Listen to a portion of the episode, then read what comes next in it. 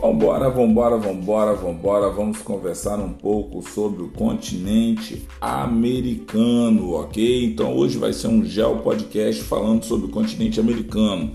Gostaria de agradecer alguém lá de Viena, na Áustria, que deu uma acessada aí no podcast.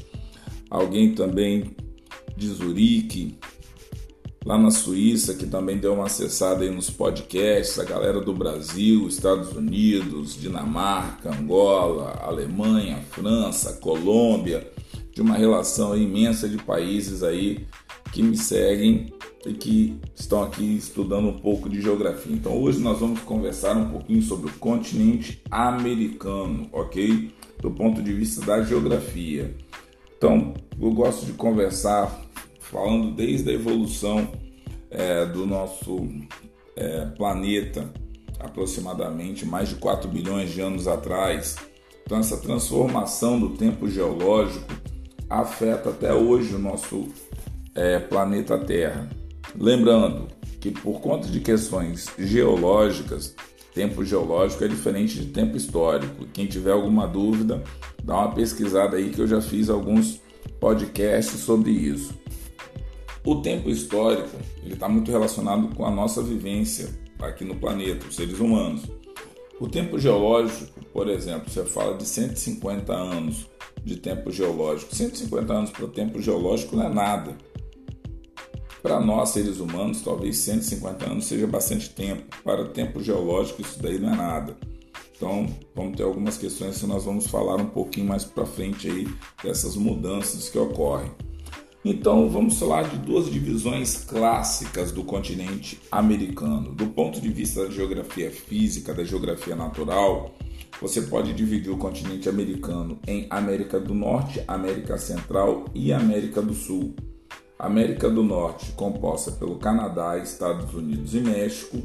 E aí alguém vai falar: pera aí, mas a Groenlândia, que está lá em cima também, pertence à Dinamarca, ok? Na América do Sul, particularidades que você tem que lembrar: Reino Unido tem as Ilhas Falklands e a Guiana Francesa é um departamento ultramarino da França, ok? Então você tem aí América do Norte, América Central e América do Sul. América Central composta por várias ilhas, tem a parte do Istmo que liga América do Norte América do Sul, composta por sete países, mas ali naquela parte onde tem Cuba, Haiti, República Dominicana, Porto Rico, Jamaica, tal, pequenas Antilhas, essas ilhas são muito importantes ali na América Central. As Antilhas também recebem a denominação de Caribe ou região caribenha. Já na América do Sul, aí você tem Brasil com quase 50% do território, aproximadamente 47, 48% do território da América do Sul é composta pelo Brasil. E você tem uma infinidade de outros países aí importantíssimos, Uruguai, Argentina, Chile, Paraguai, Bolívia, Uruguai, Uruguai eu já falei, Venezuela, Colômbia, então você tem aí uma infinidade de países. Ao invés de falar Uruguai duas vezes, eu tinha que ter lembrado do Equador, mas vamos lá, vamos seguindo. Então, do ponto de vista de dividir o continente americano em América do Norte, América Central e América do Sul, você tem que lembrar que isso daí é uma regionalização do ponto de vista físico, natural do continente. Mas você pode ter também uma outra divisão, do ponto de vista histórico, cultural ou socioeconômico. Você pode dividir a América em América Latina e América Anglo-Saxônica. Quem é a América Anglo-Saxônica? Estados Unidos da América do Norte e o Canadá.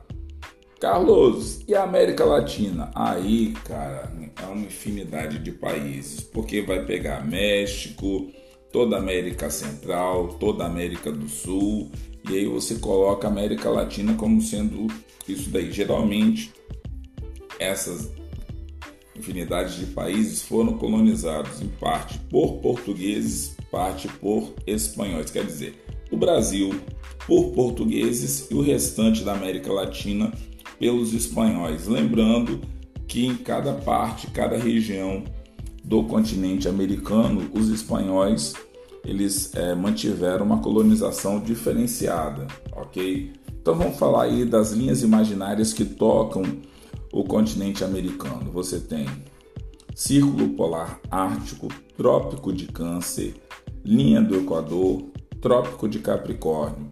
Então, o continente americano ele é o mais extenso, desde o Polo Norte até quase chegar no Polo Sul. Então isso daí dá uma particularidade para o continente americano de uma riqueza de paisagens, de territórios, de regiões, de lugares muito grandes, porque você vai ter aí clima diferente por conta das zonas térmicas, você vai ter espécies vegetais que vão se adaptar a essas zonas térmicas diferentes, você tem aí hidrografia por conta do relevo também extremamente diferente com grandes cadeias de montanhas, como você vai ver mais à frente aí no lado oeste. Então você tem a grande cadeia de montanhas rochosas na América do Norte, parte da América Central, e você tem os Andes na América do Sul. OK? Pegando ali da Venezuela, Colômbia, chegando até o Chile. Então você tem essas cadeias de montanha, grandes planaltos, planícies. Então, isso daí também vai dar uma particularidade. Quando você ouvir falar de baixas latitudes, estão o que? Perto da linha do Equador, porque a linha do Equador marca zero grau, ok? Quando você vai se distanciando da linha do Equador, você vai saindo das baixas latitudes e indo em direção às altas latitudes. Geralmente, quando você vai em direção ao norte, você vai aumentando, então tem numeração positiva. Quando você vai indo em direção ao Polo Sul, aí você tem que fazer a mesma correlação em graus, mas aí recebe o sinal de negativo. Vocês aí que são bons alunos de matemática sabem que quando o número é positivo você não precisa demarcar. Agora, quando o número é negativo, você precisa deixar isso daí bem claro. Então, da linha do Equador para o hemisfério norte, você vai marcar todas as latitudes com a numeração positiva. Da linha do Equador para o hemisfério sul, você vai marcar com é, situações negativas, menos 35 graus, menos 45 graus, menos 85 graus de latitude. Isso daí depois nós vamos começar a conversar também questões políticas e situações que é, podem suscitar um debate geográfico aí por trás. Mas eu estou falando com vocês o que tem que ficar esperto para se ligar na prova. Vários meridianos passam pelo continente americano, mas o meridiano mais importante, que é o meridiano de Greenwich, ele passa na Europa e na África. E lembrando, não é só importante o meridiano de Greenwich, mas também o seu antimeridiano de Greenwich é tão importante quanto o meridiano em si, tá certo? O antimeridiano aí, ele também tem que ter uma observação. Então, o Oceano Atlântico banha a parte é, leste e o Oceano Pacífico banha a parte oeste do continente americano e a parte norte, o Oceano Glacial Ártico. Lembrando também o seguinte, é que geralmente as pessoas esquecem de falar do Oceano Glacial Ártico como sendo um oceano que banha o Oceano Americano, o, Oceano Americano é ótimo, o continente americano.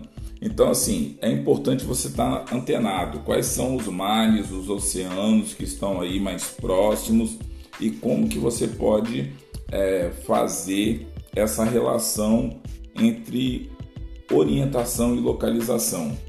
Então eu estou aí mais ou menos situando você no continente americano.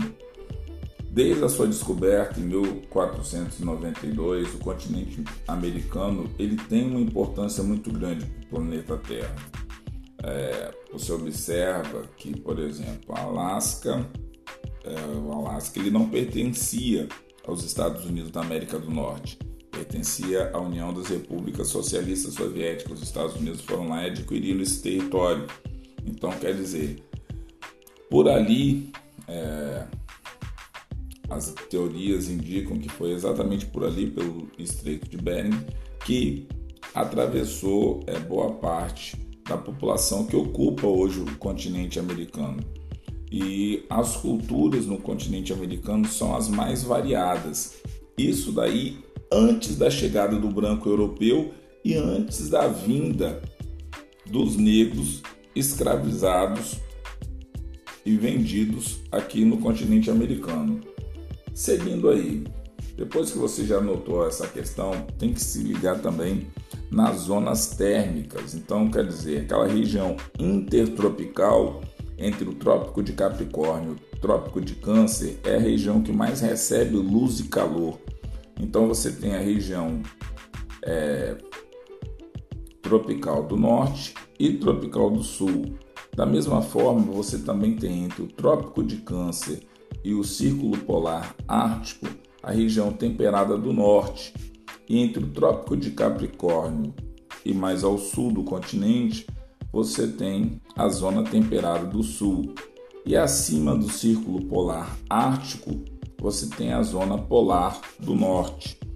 Por que isso daí é muito importante? Porque às vezes em prova é exatamente isso que os professores perguntam, ok? Antes de entrarmos diretamente dentro do continente americano e falar as suas particularidades, tá certo? Então, as cidades, quando você pensar em cidades no continente americano, existem é, parte tida como rica e desenvolvida, com Canadá e Estados Unidos, mas existem países também extremamente importantes é, na América Latina, como por exemplo o México, que está no MIST, é, o Brasil, que está no BRICS, a Argentina.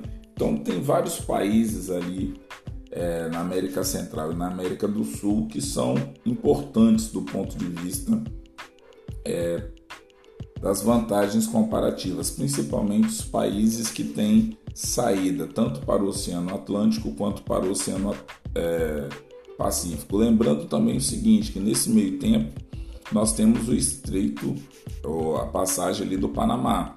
O canal do Panamá também é uma passagem extremamente importante para um grande número de embarcações que, ao invés de dar a volta no continente americano, atravessam por ali e podem chegar mais rápido, tanto ao lado do Pacífico quanto do Atlântico. Correto? Então aí é importante pensar que a economia é, do continente americano ele não pode ser baseado só em países desenvolvidos e ricos como o Canadá e os Estados Unidos. Existe uma riqueza aí por trás que vai Brasil, Argentina, Uruguai, Paraguai, Venezuela, Bolívia, Chile, Peru, Equador, Colômbia e o próprio México. Então, assim, existem é, como a Associação Latino-Americana de Integração, é, a ALAD ou a ALBA, Alternativa Boliviana para as Américas. Então, assim, existem vários blocos econômicos aí importantes de serem estudados, tipo NAFTA, Tratado Norte-Americano de Livre Comércio, ou a própria ALCA também, Área de Livre Comércio das Américas. Então, assim, o continente americano é um continente importante de você estudar, não só do ponto de vista de estudar os países, mas também os blocos econômicos que estão no continente americano. Tá certo, galera? Esse foi meu Geo Podcast de hoje e vou gravando os próximos aí para trazer mais informações sobre o continente americano. Tá certo, galera? Um forte abraço para todo mundo e até o próximo Geo Podcast. Um abração, galera. Fiquem na paz.